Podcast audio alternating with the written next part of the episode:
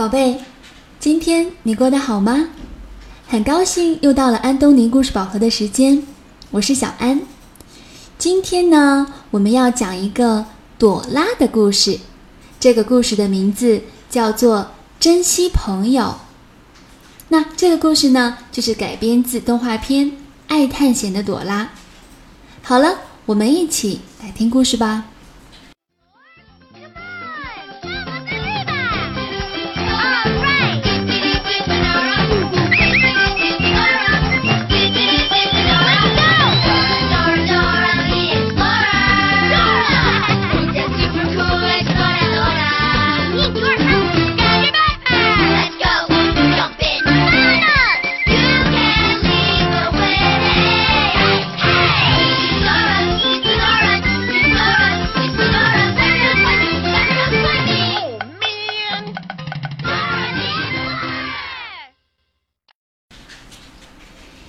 一个阳光灿烂的下午，朵拉和布茨在花园里玩儿。忽然，他们听到有人在哭，到底是谁呢？朵拉和布茨顺着声音找过去，啊，原来是小矮人在哭。朵拉关心地问：“嗨，小矮人先生，你怎么哭了？”小矮人哭着回答说：“哼，今天早上小老鼠来找我玩，可是我对它发脾气，还把它赶走了。小老鼠一定很伤心，我后悔极了。你们能帮帮我，让我最好的朋友回来吗？”朵拉说：“当然可以啦，我们很乐意帮助你。”小矮人擦干眼泪，说道：“太好了！我说什么才能让小老鼠不再生气呢？”布茨跳起来回答说：“只要你真诚的道歉就行啦，说对不起。”小矮人高兴地说：“那我这就去跟小老鼠说对不起吧。”“嗯，可是我不知道小老鼠现在在哪儿啊。”咱们问问地图吧，请地图出来。这时，地图应声而出，他说：“小老鼠很伤心，跑回家去了。你们要先渡过喷嚏蛇湖，再翻过龙山，然后就可以找到小老鼠的家了。”朵拉、布茨和小矮人来到了喷嚏蛇湖边，可是，怎样才能过湖呢？快看！蒂科松鼠正朝他们这边划船呢。你好，朵拉和布茨大声地跟蒂科打招呼。你好，你好，你好，蒂科。小矮人也跟着向蒂科挥手。于是蒂科便载朵拉他们三个人过湖。朵拉、布茨和小矮人都穿上了救生衣，上了船。突然。很多喷嚏蛇从水里冒出来，啊嚏，啊嚏！喷嚏蛇不停地打喷嚏。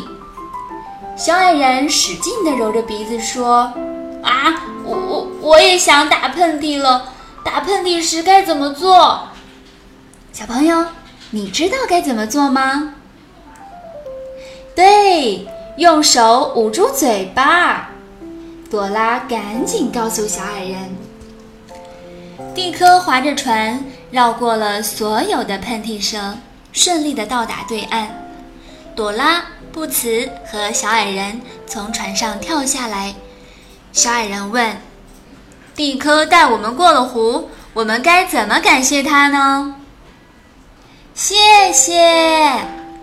朵拉和布茨异口同声地说：“谢谢你，蒂科。”小矮人也大声地说道。蒂科高兴地回答说：“哦，你们太客气了。”布茨说：“我们下一步去哪儿？”小矮人说：“我知道，我知道，我们得翻过龙山。可是要怎样翻过龙山呢？”小矮人发现章鱼瓦尔开着一辆运冰淇淋的卡车向他们驶过来。小矮人说：“现在我知道该怎么做了。”说罢，他大声地跟瓦尔打招呼：“你好，瓦尔。”瓦尔停下车，让大家都上来。他们刚到山顶，就有几条大龙跳出来，挡住了去路。小矮人冲大龙吼起来：“走开！”可是大龙一动也不动。这时，朵拉和布茨对大龙说：“劳驾！”小矮人也跟着礼貌地对大龙说：“劳驾，大龙，请你们让一下路好吗？劳驾，劳驾。”大龙很不好意思地回答说：“我们，我们只是想吃冰淇淋，可以吗？”“可以啦。”瓦尔给每个大龙都分了一个蛋卷冰淇淋。咦？那不是捣蛋鬼吗？他要拿走我们的冰淇淋！布茨大叫。朵拉说：“来阻止捣蛋鬼！”大家一起喊：“捣蛋鬼，别捣蛋！”于是捣蛋鬼只好走开了。朵拉、布茨和小矮人终于到了小老鼠的家。小矮人敲敲门说：“小老鼠。”请你开开门吧，我要向你道歉。小老鼠把门打开了，小矮人诚恳地对他说：“对不起，我不该那样对你，你能原谅我吗？”小老鼠很高兴地说：“好啊，我原谅你。”两位好朋友和好了，大家一起跳舞。很开心哦，小矮人一路上感受到了朋友们无私的关心和帮助，也明白了礼貌待人有多重要。好了，今天的故事讲完了。如果小朋友想要看这个故事的图文版，可以到全国各个城市的安东尼绘本馆中借阅。那具体的馆址和电话，可以加小安的微信公众号，搜索中文的“安东尼文化传播”。加关注之后，回复“地址”两个字就可以了。